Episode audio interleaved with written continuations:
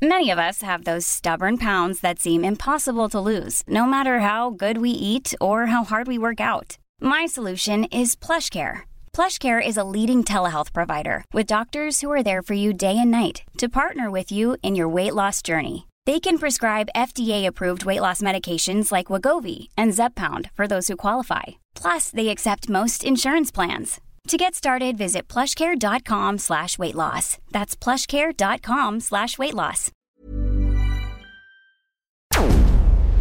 Porque el mundo actual no se entendería sin la economía y los negocios. Acompaña a Mario Maldonado, el columnista de negocios más joven y objetivo del periodismo financiero, en su programa Bitácora de Negocios.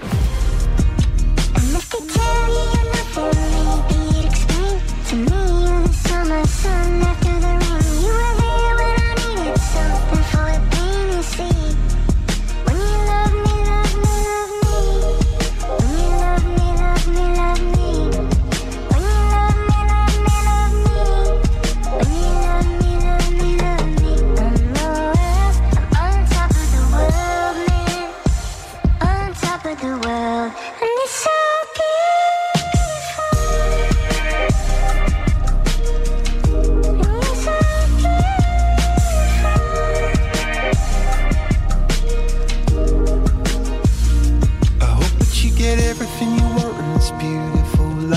watermelon moon, so happy you're alive. And I feel like a river finally arrived at sea.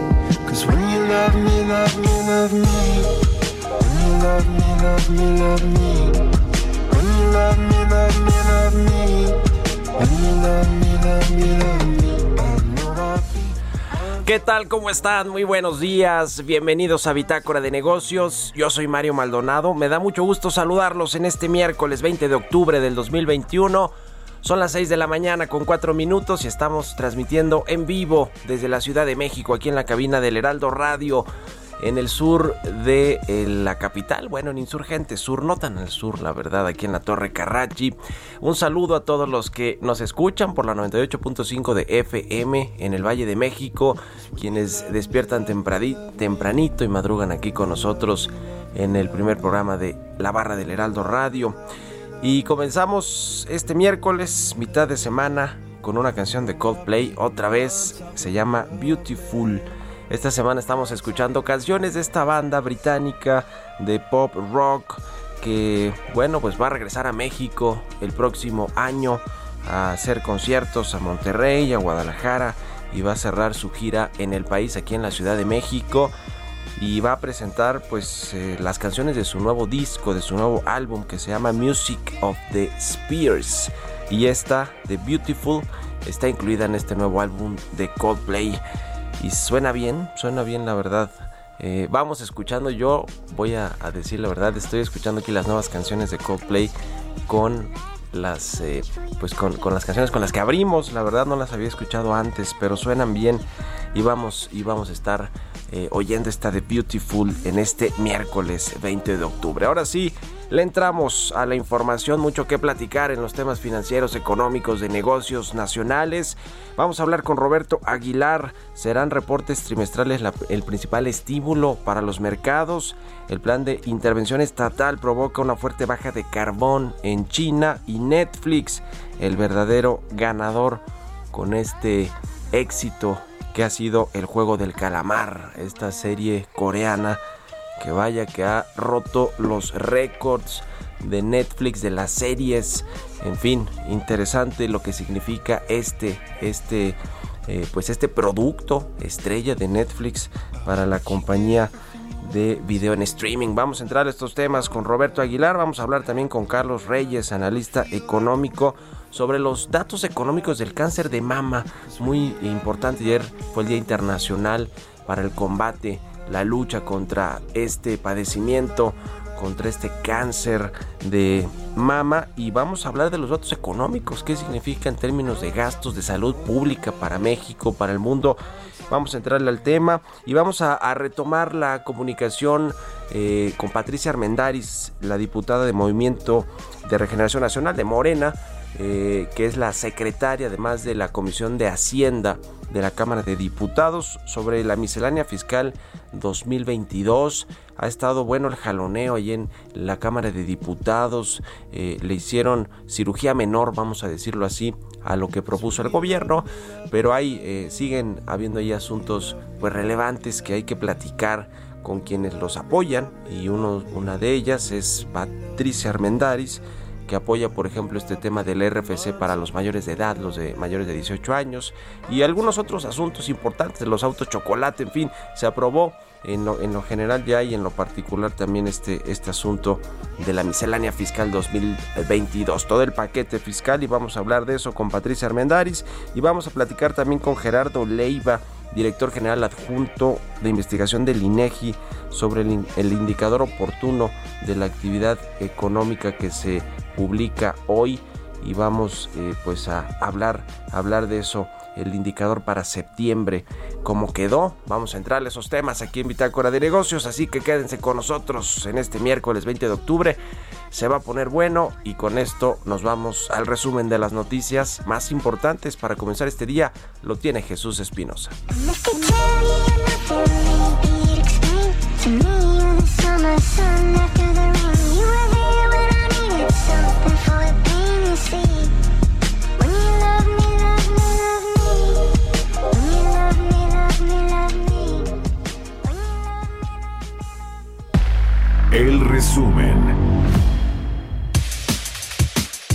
Canciller Marcelo Ebrard aseguró que cumplió con su deber en ese momento y en lo que tenía que hacer en referencia a la construcción de la línea 12 del metro de la Ciudad de México, que colapsó el pasado 3 de mayo ocasionando la muerte de 26 personas y casi un centenar de heridos. Lo que vi la semana pasada es que se pusieron o no se pusieron pernos o que estaba mal una soldadura. Yo creo que el jefe de gobierno es muy difícil que pueda supervisar eso personalmente. Para eso se creó un organismo muy grande que se llama Proyecto Metro, que tenía autonomía técnica y financiera, e intervino un consorcio con muchísimas empresas y el encargado de la supervisión de la obra fue el Premio Nacional de Ingeniería. Intervino hasta el Instituto Nacional de Ingeniería del UNAM en ese tramo. Entonces, yo hice lo que tenía que hacer, si no, no estaría aquí, no podría dar la cara. Actué profesional y de una manera íntegra. ¿Cómo me siento yo? Yo cumplí con mi deber en ese momento. Manuel Bartlett, director general de la Comisión Federal de Electricidad, señaló que con la reforma eléctrica propuesta por el Ejecutivo, las empresas privadas van a seguir compitiendo en el mercado, pero bajo las reglas de la CFE. Y una vez más, Manuel Bartlett, director de la Comisión Federal de Electricidad, llamó a los trabajadores de la empresa eléctrica estatal a defender la iniciativa de reforma eléctrica promovida por el presidente Andrés Manuel López Obrador. El sector automotriz llamó a las autoridades a tomar decisiones para incentivar la comercialización de autos nuevos para que se alcancen las 2 millones de unidades en el marco del foro automotor 2021, Lucerena del Castillo, presidenta de Ford México, apuntó que es importante tener control de la venta de unidades usadas importadas. El director general adjunto de la Asociación Mexicana de Distribuidores Automotores, Guillermo Rosales Zárate, afirmó que en el diario oficial de la Federación únicamente se publicaron las instrucciones para la regulación de los autos chocolate, pero faltan los lineamientos. De acuerdo a su informe estatal del ejercicio del gasto 2021, el Instituto Mexicano para la Competitividad indicó que a pesar de la crisis sanitaria de 2020, los estados gastaron 2% menos en salud en comparación con 2019 y detectaron recortes en educación también por menos 2% y seguridad pública y justicia por menos 6%. Bitácora de negocios en El Heraldo Radio. El editorial.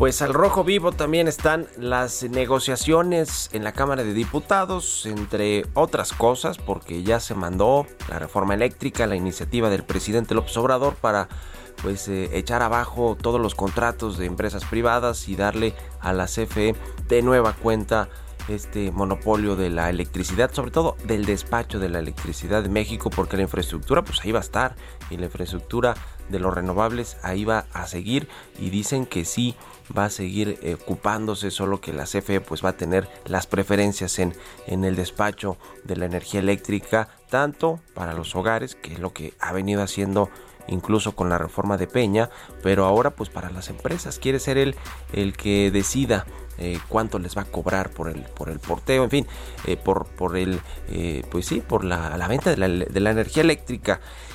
Mientras eso sucede, que esa discusión pues se va a ir para las siguientes semanas, digamos ya más a fondo, más a detalle. la semana pasada todavía no, no empezaba en realidad en la Cámara de Diputados, sí en los medios, sí entre los eh, expertos del sector eléctrico, entre los ex eh, priistas, expresidentes del partido del PRI, que se oponen a que el PRI acompañe esta iniciativa del presidente López Obrador.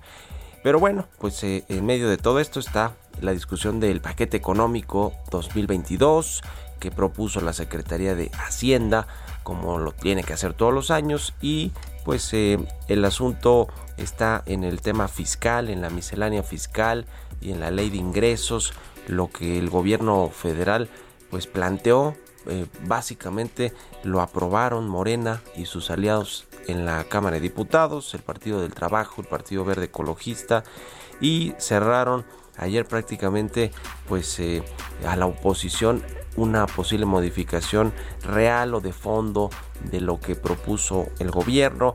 Eh, le decía que el tema del RFC, que fue muy polémico, el RFC para los mayores de edad, los mayores de 18 años, va a mantenerse ahí sigue. El presidente, por cierto, ayer le preguntaron y dijo que estaba bien, que no era una fiscalización hacia los jóvenes o, digamos, pues buscar tener estos padrones enormes de, gente registrada ante el Servicio de Administración Tributaria, que no, que lo veía bien como una medida, pues de no de control, sino pues de, que de formalización, ¿no? Que los jóvenes que empiecen su actividad productiva, su actividad profesional, pues puedan contar ya con un RFC y puedan, pues sí, eh, pagar impuestos y deducirlos también si es que se pueden hacer estas deducciones. En fin eh, eso eso parece que va a pasar. No no hubo varios eh, pues legisladores de oposición que no querían que esto sucediera eh, y después le entraron ahí a los temas políticos que no se preocuparon los panistas, los perredistas por apoyar a los jóvenes en los sexenios pasados, que no apoyaron ni siquiera estos programas sociales del presidente de jóvenes construyendo el futuro, en fin, se puso a ir intensa la discusión, pero le decía la realidad es que lo único que puede hacer la oposición es pues llevar esta discusión hasta la fecha límite que tienen para su votación hasta el 20 de octubre y que se termine votando pues como, como ellos, como, como los eh, que lo propusieron y como el partido en el poder, Morena y sus aliados, pues quieren que quede. En fin, vamos a, ver qué, en qué queda todo este asunto, pero tendremos que eh, pues eh, esperar estos, estos golpes. Y por cierto, rápidamente también en el tema de los autos chocolate y este decreto del presidente para legalizarlos en siete estados de la República, pues dicen ahí los industriales, los representantes de los eh, fabricantes de autos que todavía hay una ventana de oportunidad para que esto no suceda porque lo que se envió es a, la Cámara de Diputados es la intención de crear esta ley de, decreto para legalizar autochocolate no ha sucedido así y ya veremos pues cómo, cómo queda todo este, este asunto. Son las 6 con 15 de la mañana. Vamos a otra cosa. Mario Maldonado en Bitácora de Negocios. Y bueno, ya está con nosotros Carlos Reyes, mi querido Carlos, muy buenos días, ¿cómo estás? Mario, muy buenos días y buenos días a todo el auditorio de Bitácora de Negocios. Mario, oye, bueno, pues vamos a comentar hoy porque pues ayer, 19 de octubre, fue el Día Mundial de la Lucha contra el Cáncer de Mama. Mario, un tema pues preocupante en materia de salud porque hay datos recientes que revelan que para la población de 20 años o más, de cada 100 egresos hospitalarios por cáncer, 24 son precisamente por cáncer de mama, lo que ubica esto en la principal causa de egreso hospitalario por tumores malignos. Bueno, pues esto sin duda es importante, Mario, en términos económicos también, por lo que representa este padecimiento en cuanto al gasto familiar. Y es que en México miles de personas son diagnosticadas con algún tipo de cáncer, pero pues no todas cuentan con un seguro de gastos médicos o algún plan de salud para tratarlo y disponer de la afiliación a servicios de salud a alguna institución, bueno, pues permite afrontar de mejor manera la atención de esta enfermedad y por el contrario no gozar de esta pues hará que el gasto en salud para la familia sea mayor ya que implica el pago pues de estudios, tratamientos, cirugías y hospitalizaciones. Fíjate Mario Auditorio que el año pasado 16% de las mujeres con 20 años y más fallecidas por tumores malignos no disponían del derecho de derochaviencia de algún servicio de salud y de las que sí tenían, 58% estaban afiliadas al Instituto Mexicano del Seguro Social, 20% al Seguro Popular. Ahora, ¿qué representa el no tener estos servicios, eh, Mario? Bueno, pues de acuerdo con el propio Instituto Mexicano del Seguro Social, el cáncer de mama tiene un costo anual de casi 200 mil pesos, esto bueno en tratamientos, estudios y consultas. La enfermedad genera en sí un costo inicial de más de 18 mil pesos, en el que pues solo se cubre una consulta de especialidades, un día de hospitalización y una sesión de quimioterapia. Si el cáncer se detecta y se atiende en una eh, etapa temprana, es decir, en la etapa 1, pues el costo del balance anual de, de esta atención llega a los 74.522 mil pesos. Sin duda, un gasto importante para las familias. Esto quiere decir, Mario, que pues para disminuir los factores de riesgo, los médicos por eso recomiendan la autoexploración y bueno, realizarse una mastografía, por ejemplo, o una placa de mama una vez al año en el sector privado, puede costar entre 1.800 y 2.000 pesos dependiendo del laboratorio, hospital o medio que la practique. Es decir, Mario, que bueno, respecto a los medicamentos necesarios para calmar los efectos secundarios, también se tiene un valor de que supera los 150 mil pesos mensuales. Sin duda, Mario, tenemos una eh, pues situación en la cual realizando la sumatoria, el costo promedio de la enfermedad en el sector privado está entre 1 y 2 millones de pesos anuales. Sin duda, un tema relevante y además un reto que se tiene ahí en materia de salud pública, Mario, porque los datos son, son importantes en cuanto a este padecimiento y bueno, aunque sin duda es un tema sanitario que preocupa también en el aspecto económico, el no contar con un seguro y que la, el, el, gobierno, eh, la derechohabiencia, los servicios públicos de salud no abarquen a la, a la mayor parte de la población, esto representa un gasto familiar que bueno, Mario, pocas familias tienen para gastar entre uno y dos millones de pesos al año teniendo pues este tipo de padecimiento, Mario. Sí, por supuesto, la prevención es lo más importante, la autoexploración para pues evitar las consecuencias del cáncer de mama, pero también la prevención financiera, es decir, tener seguros eh, pues seguros para atender cualquier imprevisto en materia de salud. Muchas gracias, querido Carlos, te mando un abrazo y muy buenos días. Mario Auditorio, muy buenos días. Sigan a Carlos Reyes en Twitter, C Reyes Noticias. Vamos a otra cosa. Economía y mercados. Roberto Aguilar ya está aquí en la cabina del Heraldo Radio. ¿Cómo está, Robert? Buenos días. ¿Qué tal, Mario? Me da mucho gusto saludarte a ti y a todos nuestros amigos. Bueno, reserva de que platiques más tarde sobre este tema, se dio a conocer justamente que el indicador oportuno de la actividad económica, el IOAE, así es como lo, dice eh, justamente el INEGI, pues reportó un crecimiento del 5% en septiembre eh, respecto al mismo mes del año anterior. Pero esto significa pues una disminución del ritmo de recuperación porque el mes, inmediato anterior pues había reportado un avance de 6.8%. Ya lo decíamos, muchas señales de que la recuperación de la economía mexicana se había pues desacelerado. Esperamos que igual podría ser una señal de, de, que se consolide y en el último trimestre de este año pudiera repuntar, pero bueno, pues así como está la situación lo vemos un poco complicado. Y bueno, las bolsas asiáticas avanzaban y los rendimientos de los bonos estadounidenses a largo plazo subían hasta un máximo de cinco meses con el impulso del creciente optimismo sobre la economía mundial y los resultados empresariales, mientras que el yen cayó hasta un mínimo de cuatro años frente al dólar por las expectativas de, una de un mayor déficit comercial de Japón debido al aumento de los precios del petróleo y por la opinión de que el Banco de Japón mantendría una política monetaria flexible incluso cuando otros bancos centrales avanzan hacia un endurecimiento de sus posturas.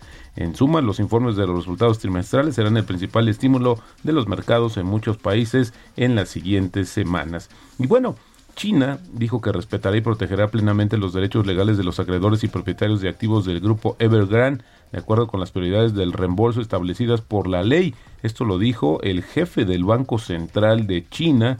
Y bueno, estas declaraciones ya se habían hecho justamente, se hicieron el domingo en un seminario bancario internacional, pero apenas ayer, Mario, se publicaron, se publicó más bien hoy la transcripción de estas declaraciones y esto pues también tranquilizó un poco los mercados, pero además creo que lo más relevante es que los mercados de materias primas de China se desplomaban arrastrados por los fuertes descensos de los precios del carbón térmico después de que el gobierno estatal eh, chino dijera que estaba estudiando formas de intervenir para enfriar los precios récord del combustible. El abaratamiento de los precios del carbón y el aumento de la oferta podría ayudar a aliviar la inflación justamente de China que alcanzó máximos históricos en septiembre debido a la escasez de energía y el aumento de los precios de las materias primas.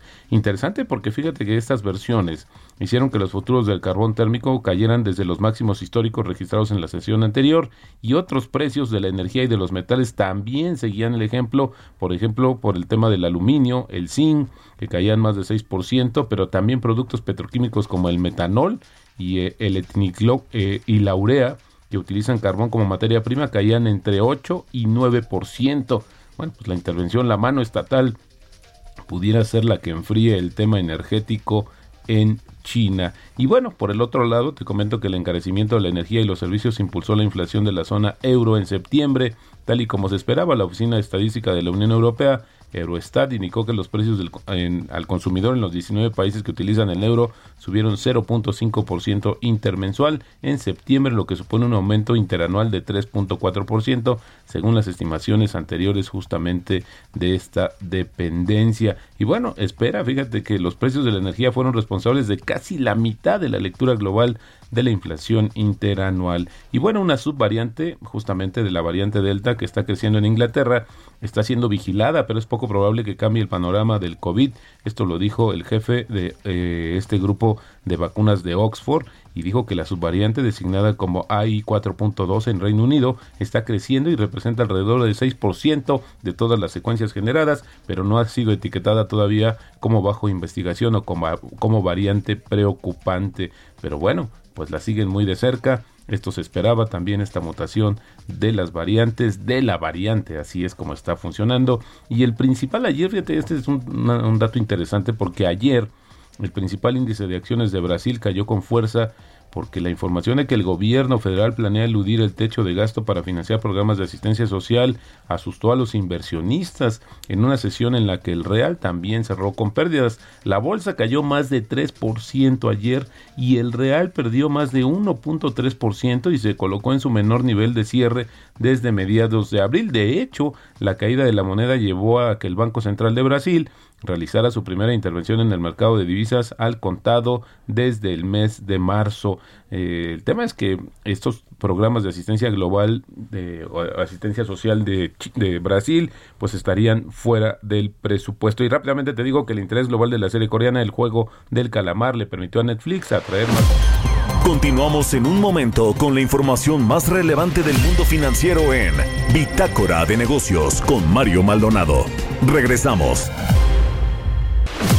Estamos de vuelta en Bitácora de Negocios con Mario Maldonado.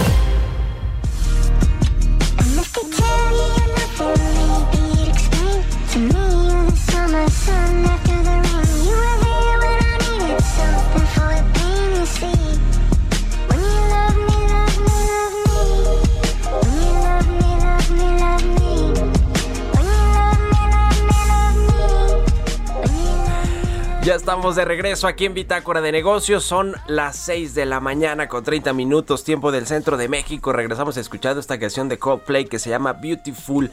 Es de su nuevo, eh, su nuevo disco, su nuevo álbum que se llama Music of the Spears. Va a regresar a México Coldplay el próximo año, a Guadalajara, Monterrey, a la Ciudad de México. Y a propósito, pues de este retorno de la banda inglesa de rock pop, es que estamos escuchando esta semana a Coldplay. Y hoy esta canción se llama Beautiful. Regresamos con Roberto Aguilar también, que nos cayó la guillotina. Ahora sí que ni nos dimos cuenta. Pero nos decías de El juego del calamar, que ha sido pues la mina de oro de Netflix. Es hora de comenzar el juego. Many of us have those stubborn pounds that seem impossible to lose, no matter how good we eat or how hard we work out. My solution is PlushCare. PlushCare is a leading telehealth provider with doctors who are there for you day and night to partner with you in your weight loss journey. They can prescribe FDA-approved weight loss medications like Wagovi and Zepbound for those who qualify. Plus, they accept most insurance plans. To get started, visit plushcare.com slash weight loss. That's plushcare.com slash weight loss. Jugaremos, muévete, luz verde. Bueno, pues te decía Robert que eh, pues no- nos estabas contando, nos cayó la guillotina y nos contabas del juego del calamar de Netflix, que es pues la joya de la corona, una mina de oro se convirtió para esta compañía de video en streaming porque pues le pegó, la sacó del parque ahora sí que como se dice en el argot beisbolero. Pues fíjate que los últimos datos que dio a conocer Netflix es que justamente en el último trimestre eh, sumó 4.3 millones de suscriptores y esto para alcanzar un total de 213.6 millones. Lo interesante es que en el trimestre anterior había caído, se había eh, se redujo el ritmo de sumar suscriptores y bueno, pues en realidad el juego de calamar ahí el que sí superó todas las pruebas fue Netflix porque ayer que se dieron a, conocer sus resultados después del cierre del mercado, sus acciones subieron más de 3%. Y además ya tiene una evaluación, ¿no? De cuánto cuánto vale el juego del calamar para Netflix. Se dice que 900 millones de dólares, según un informe que me parece que publicó Bloomberg, y son métricas internas que tiene el propio Netflix para pues darle un valor económico a cada una de sus producciones. Y esta del juego del calamar, dicen, esta serie de Netflix vale casi 900 millones de dólares. Así las cosas. Así Robert. es, y rápidamente el tipo de cambio cotizando en estos momentos en 2022, un respiro para el peso fortachón. Muchas gracias, Roberto Aguilar. muy buenos Sigan días. a Roberto Aguilar en Twitter, Roberto AH, y al ratito también con los temas económicos y financieros en las noticias de la mañana a partir de las 7 en el canal 10. Son las 6 con 33. Vamos a otra cosa. Entrevista. Y bueno, vamos a platicar con la diputada de Morena, Patricia Armendaris, diputada federal y secretaria de la Comisión de Hacienda de la Cámara de Diputados, a quien me da mucho gusto saludar. Diputada, ¿cómo está? Muy buenos días. Muy bien, buenos días, Mario, gracias. Muchas gracias por tomar aquí la, la comunicación con nosotros en el Heraldo Radio. Eh, diputada, pues se aprobó ya esta miscelánea fiscal, pasó eh, eh, al Pleno y prácticamente, pues como, como dice hoy un periódico, con ajustes muy ligeros, pequeñitos, eh, por parte de la oposición. ¿Qué es lo más relevante que se rescata de este paquete fiscal que se aprobó? Yo, yo, creo que, que lo más, para mí lo más, más importante es el esfuerzo de la simplificación fiscal, porque si realmente es, es útil al sector informal, a los pequeños contribuyentes, vamos a lograr pues que se formalicen y que sean sujetos de crédito, que ha sido mi pleito de toda la vida. Como no tienen, no llevan sus cuentas y no están inscritos en, en el SAT, este, no son sujetos de crédito, nadie les quiere prestar. Sí. Pues, pues, sería maravilloso que pudiéramos lograr eso. Eh, la otra parte que me parece muy buena es el, el esfuerzo que se nota en el SAT eh, en publicar reglas que van contra la evasión de los grandes contribuyentes, que ojalá y, y realmente logre, pues logremos cerrar esa brecha entre entre el 14, 15% que tenemos nosotros ahorita y los países de la OCDE que tienen cerca del 30. Y nuestras necesidades son inmensas del lado de del lado del gasto, mientras, mientras no logremos cerrar esas mañas, digamos, esos desvíos, esos huecos, pues no vamos a poder hacerlo. Ahora, eh, hubo temas polémicos como este eh, esta inscripción de los mayores de 18 años al, al, al- que tengan su RFC, digamos que ya estén en la mira de alguna manera de las autoridades fiscales de- de- del país. Este tema de la filantropía, de las organizaciones, que eh, las fundaciones que reciben aportaciones de empresas. Estos temas pasaron, pero fueron polémicos, diputada. Y sigue siendo, deja decirte que pues se, se aprobó el dictamen de la miscelánea en la Comisión de Hacienda, pero pasó al Pleno para la discusión de las reservas. Sí, sí, sí. y una que es muy, muy, muy incidida por todos los partidos en crítica es la de la del ponerle el 15% de tope a las deducciones en retiro y mm, cuestiones médicas y, y deducciones de donativo. Eh, y yo creo que esto es un malentendido porque, en primer lugar, las grandes donatarias son las empresas, ¿no? Este, y esas no están incluidas. Esto es nada más para las personas físicas. Sí, y correcto. por otro lado, ese 15% no incluye tu ahorro para el retiro formal, sino que incluye nada más aquellas personas, aquellas empresas que están generando adicionales, sistemas adicionales, digamos, paralelos de retiro, no son necesariamente los de la los de las afores, ¿no? Y por otro lado, pues es como si no me dijeras que no te alcanzan 365 mil pesos al año, más o menos para para donativos, este y para ese tipo de ahorros especiales. Es mucho dinero, o sea, 365 mil pesos es mucho dinero. El, el, el contribuyente el contribuyente normal en promedio el 98% de los contribuyentes de México aproximadamente en promedio hacen donativos de 30 mil pesitos. Y para otro tipo de contribuciones como la Cruz Roja, pues no piden, no pedimos recibo. O sea, esto es nada más que puedas exhibir como contribuyente tu recibo a donde tuviste una donación y que y, que- esa, esa donación pues eh, forma parte de ese paquete que está topado el 15%, pero yo siento que alcanza perfectamente bien, que no va a dañar a la sociedad civil, a las organizaciones de la sociedad civil, pero pues el Partido Acción Nacional está envuelto en su, en su bandera insistiendo en que sí, y yo creo que pues es una táctica política porque de- que es muy atractiva, es muy es muy tiene mucho sex appeal decir que estamos destruyendo las sociedades a las, a las organizaciones de la sociedad civil en realidad Ujú. no lo es así. Sí. La intención, déjame decirte, es porque el SAT ha encontrado a contribuyentes que hacen deducciones por donativos de esta naturaleza de hasta 300 millones de pesos Sí, O sea, sí, para que deducir están- impuestos. que están que están deduciendo ahí y qué tipo de persona física es aquella que puede deducir para donativos 300 millones de pesos a favor de explicarme. ¿no? Eso es lo que quiere tapar el SAT. Y que me, me, me cuenta el SAT que son cientos de personas, no no estamos Sí, sí, hablando sí. de... Se habla de 700 mil millones de pesos de evasión por estas prácticas en 2020 solamente según... Imagínate, muchas gracias por, por, por confirmármelo. Pero ¿qué, qué, qué, pero qué tipo de qué tipo de de, de, de- de donativos y qué tipo de donatarias se prestan para esas cosas, ¿sabes? Ujú. Entonces, ese tipo de grandes cosas te, te, tap- te tapo por aquí y hay, hay empresas que hacen reestructuras se pasan acciones entre sí, eh, hay maquiladoras que juegan con la regulación, los famosos APAs de Estados Unidos y de México para no pagar impuestos, realmente para no pagar impuestos.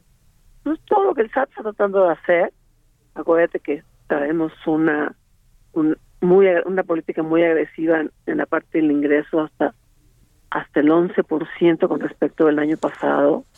Se está poniendo las pilas el gobierno para crecer pues, si estamos vamos si estamos diciendo que vamos a crecer a un 4% en el PIB y estamos hablando que vamos a crecer en un 12% en sus ingresos es decir que estamos dando un paso hacia adelante importante de la contribución fiscal con respecto al Producto Interno Bruto, por lo menos cuatro puntitos, para cuando menos pues tener un poquito más dinerito para gastar, porque la agenda del gasto es muy, muy ambiciosa. Tenemos que completar la política del presidente en la parte correspondiente a, a, a su meta de tener eh, vejez digna, pues requiere triplicar antes de que termine su mandato. Este, la parte del sector salud, pues le metió fuerte este, este año. Vamos Sí. a crecer un, un 16%, pero aún así yo te puedo decir que no vamos a tener bienestar para todos, ni siquiera con esas ambiciosas este metas de, de, de gasto, ¿no? O sea, tenemos grandes, grandes, grandes carencias, infraestructura, eh, carreteras, eh, todo lo digital, gasto digital, este, toda la parte de, bienestar que tenemos grandes problemas. Educación necesita todo, necesita una muy buena una muy buena shineada hacia una parte, un método educativo más moderno. Para eso necesitamos tapar todos esos huecos eh, de, evasión, ¿no crees? Este tema de los de los jóvenes y el RFC a mayores de 18 años, diputada, que fue polémico y que los los legisladores de oposición, algunos de ellos decían que pues era para que el gobierno los tuviera ahí cautivos, fiscalizados, eh, etcétera.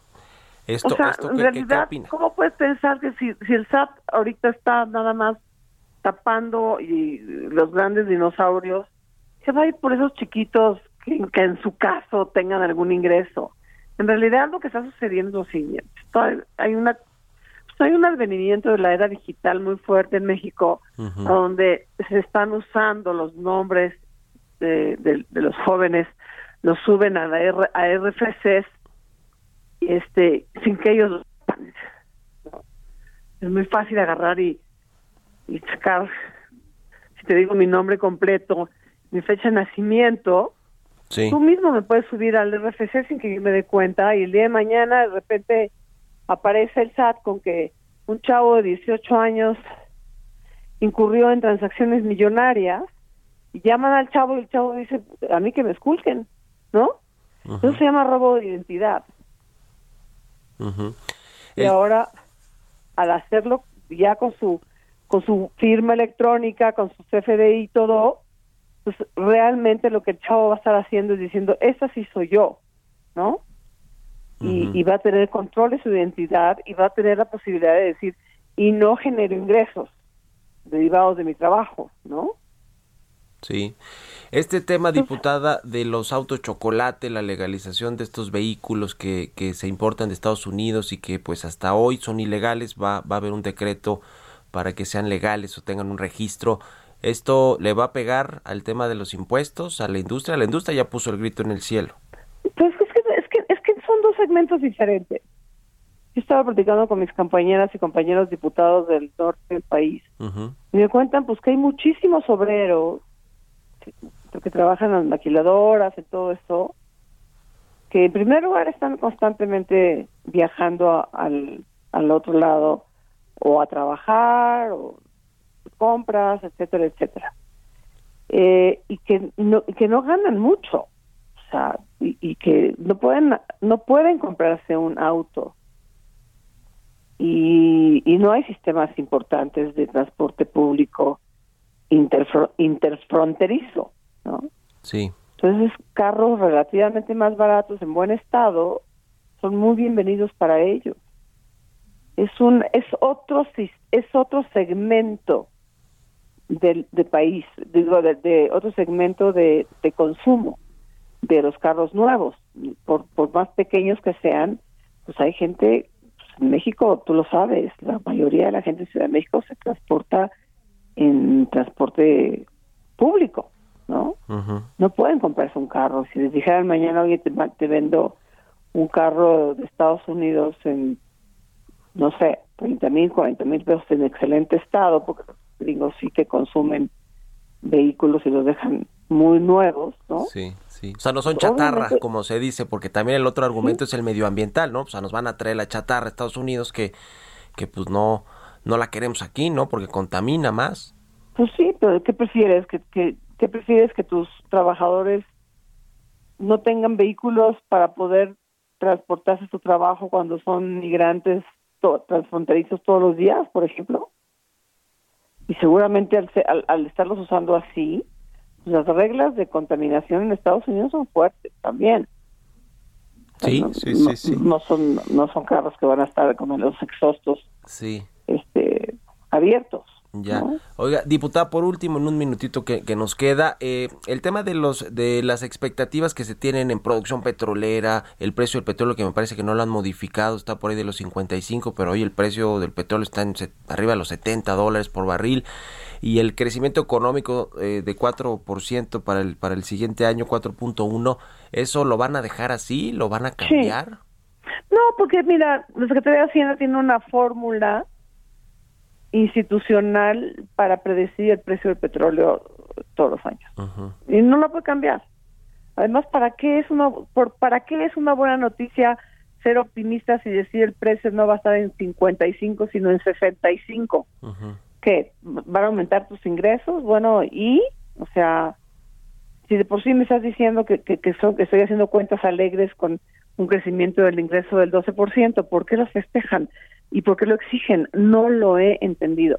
Y la parte del 4% eh, pues, es bastante accesible, Eso es, es una convergencia del Fondo Monetario Internacional, de la OCDE, de Banco de México. Creo que sí lo vamos a lograr pues que así sea porque se requiere que crezca México para que se alcancen los eh, ingresos tributarios y demás y que y que dé con el gasto y el presupuesto que se propone. Le agradezco mucho como siempre diputada su tiempo eh, eh, aquí con el programa. Muchas gracias y muy buenos días. Gracias. Un abrazo que esté muy bien. La diputada Patricia Almendares, diputada de Morena y secretaria de la Comisión de Hacienda de la Cámara de Diputados. Son las 6 de la mañana con 47 minutos. Vamos con las historias empresariales. Historias empresariales. Ahí viene el tianguis turístico con la participación de 32 estados del país. Se le dio banderazo verde a este tianguis que se va a realizar del 16 al 19 de noviembre en Yucatán y nuestra compañera Giovanna Torres nos tiene los detalles.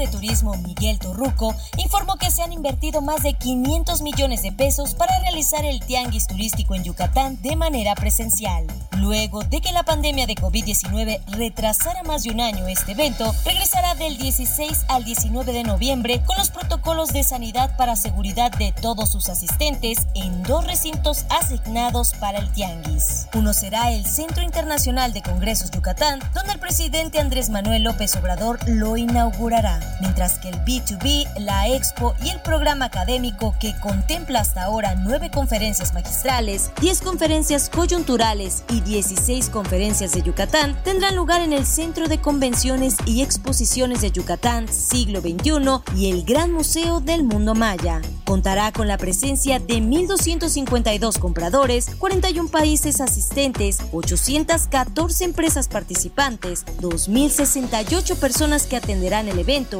y esperan alcanzar 40.000 citas de negocios. El secretario de Turismo señaló que el objetivo de este magno evento es impulsar la promoción y comercialización de los destinos turísticos, al igual que sus múltiples productos y servicios a representantes del sector y empresarios de todo el mundo. Miguel Torruco agregó que el Tianguis contará con áreas de exposición, stands, salas regionales, espacios publicitarios, mesas de negocios y un auditorio para ponencias magistrales. Para Bitácora de Negocios, Giovanna Torres. Entrevista.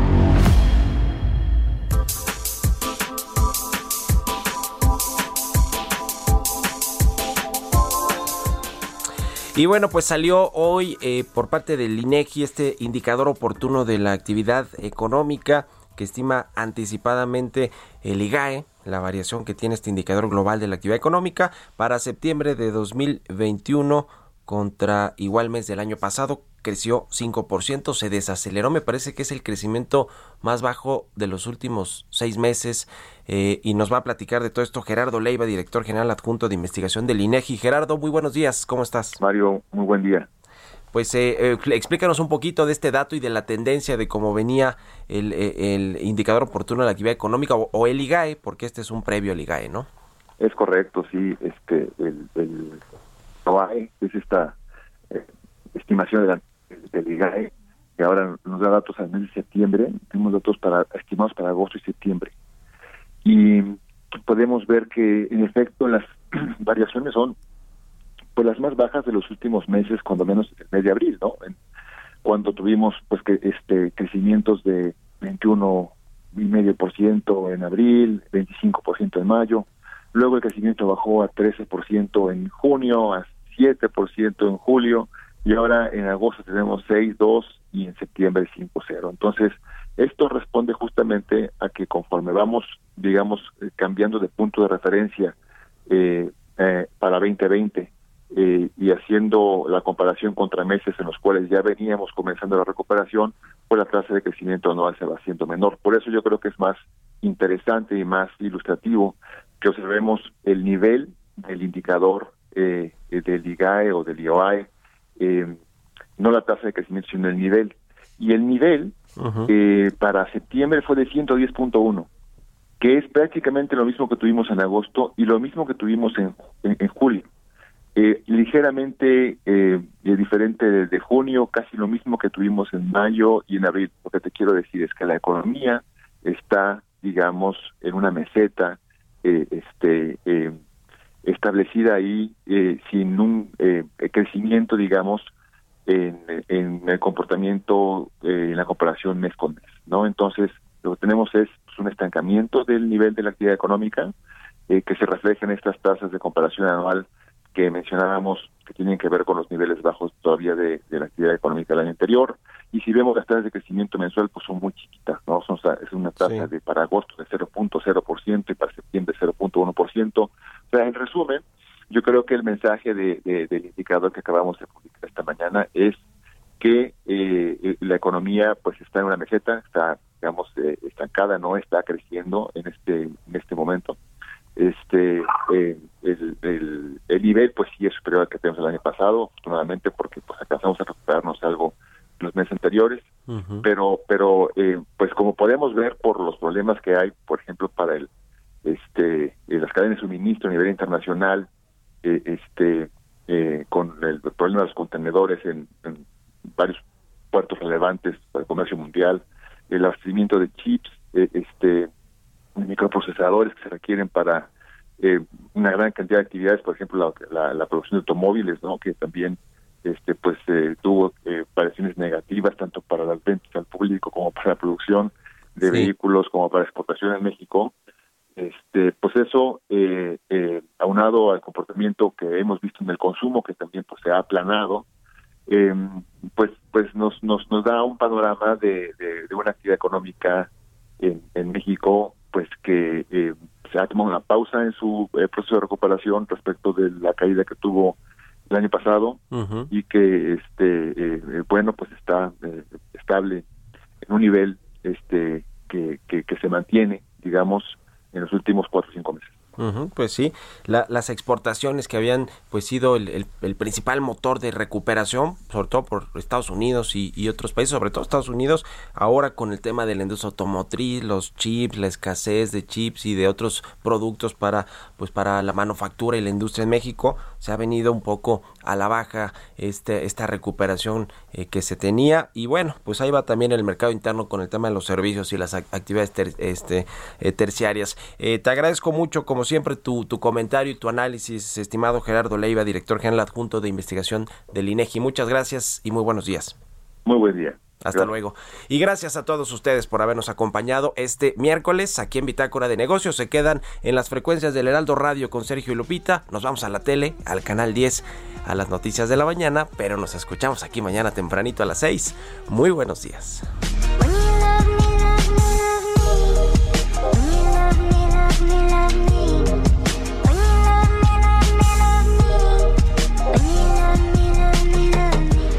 Esto fue Bitácora de Negocios con Mario Maldonado, donde la H suena y ahora también se escucha. Una estación de Heraldo Media Group. Flexibility is great. That's why there's yoga. Flexibility for your insurance coverage is great too. That's why there's United Healthcare Insurance Plans. Underwritten by Golden Rule Insurance Company, United Healthcare Insurance Plans offer flexible, budget friendly coverage for medical, vision, dental, and more. One of these plans may be right for you if you're, say, between jobs, coming off your parents' plan, turning a side hustle into a full hustle, or even missed open enrollment. Want more flexibility? Find out more about United Healthcare Insurance Plans at uh1.com.